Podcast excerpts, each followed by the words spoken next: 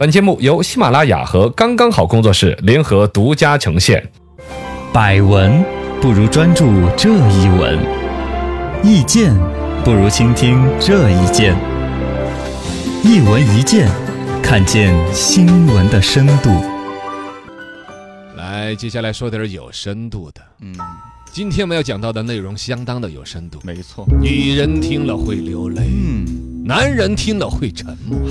美国听了会害怕，日本听了会吓傻。哎呀，那我们到底要讲什么呢？这么惊喜这就是讲这些标题，哦！ 因为最近在网上有很多类似的标题，美国害怕了，哎呀日本吓傻了。啊，欧洲后悔了。哎唉，这种文章在网络戏称为“吓尿体”，不是。不是，不限流量都吓尿 了，啊其实就是一所谓的爆款文章嘛。其实他的文章水平很是平淡无奇，没错但就在标题上面呢，弄得夸张的不得了吸。引你点进去。而且它的内容里面还有一些价值观是错的，跟事实相违背啊，各种。对，这个东西啊，说来影响大就大，说来小就小。真要潜个水分析起来，你知道里面真能把你给吓吓尿一，跳。嘿 吓个 尿。深度十米，两位主持人，请问哪些文章算是标准的吓尿体呢？我听见我们这个水声，然后说吓 尿体，就是边边在下边在问吗？啊，举个例子嘛啊，呃，比如说吓尿体的文章标题有那种对要出大事了，哦哟，对中国又一法宝让美国恐惧，世界都看傻了，日本彻底 怕。对标题标标题好长啊，我的妈！朋友圈看见这个，啊，就类类似的朋友圈标题还有那种对，别怕，中国科技实力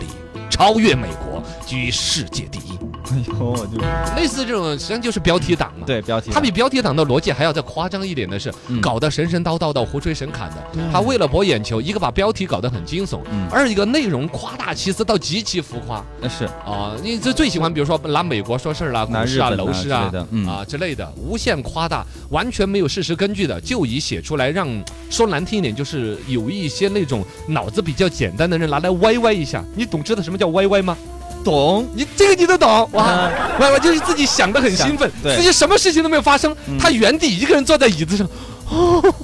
哦，哇，很容易受蛊惑的这种。对，他就看到了文章，哇，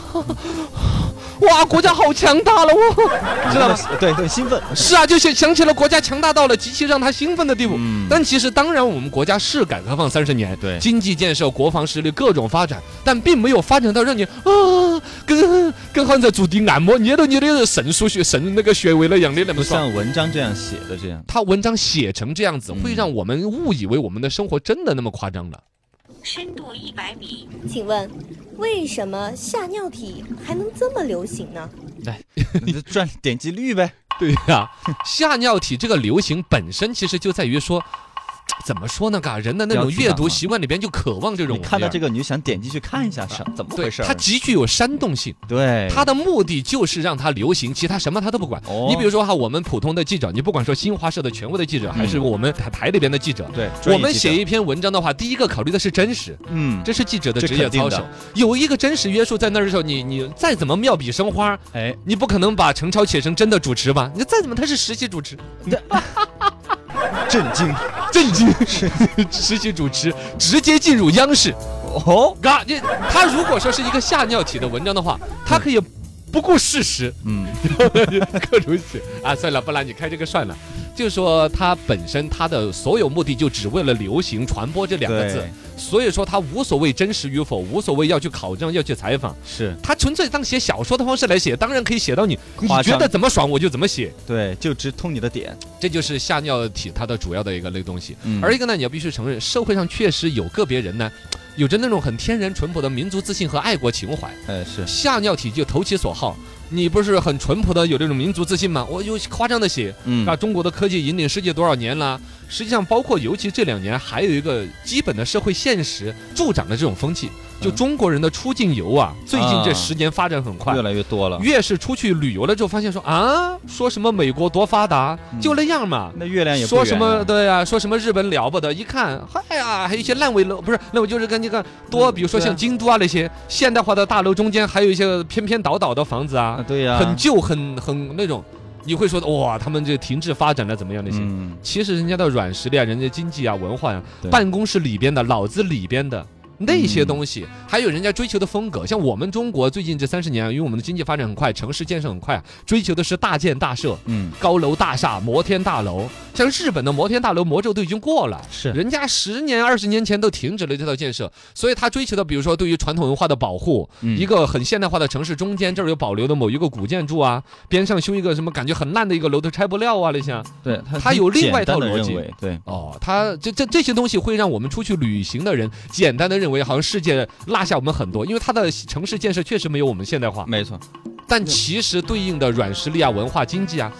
呃嗯，这种人就不会考虑那么多吧？考虑不到那么多嗯了。啊，吓尿帖的读者呢，往往就是说他自己有着对于时政啊各方面的那种热情，但是没有足够的阅读量，没有思考，没有思考。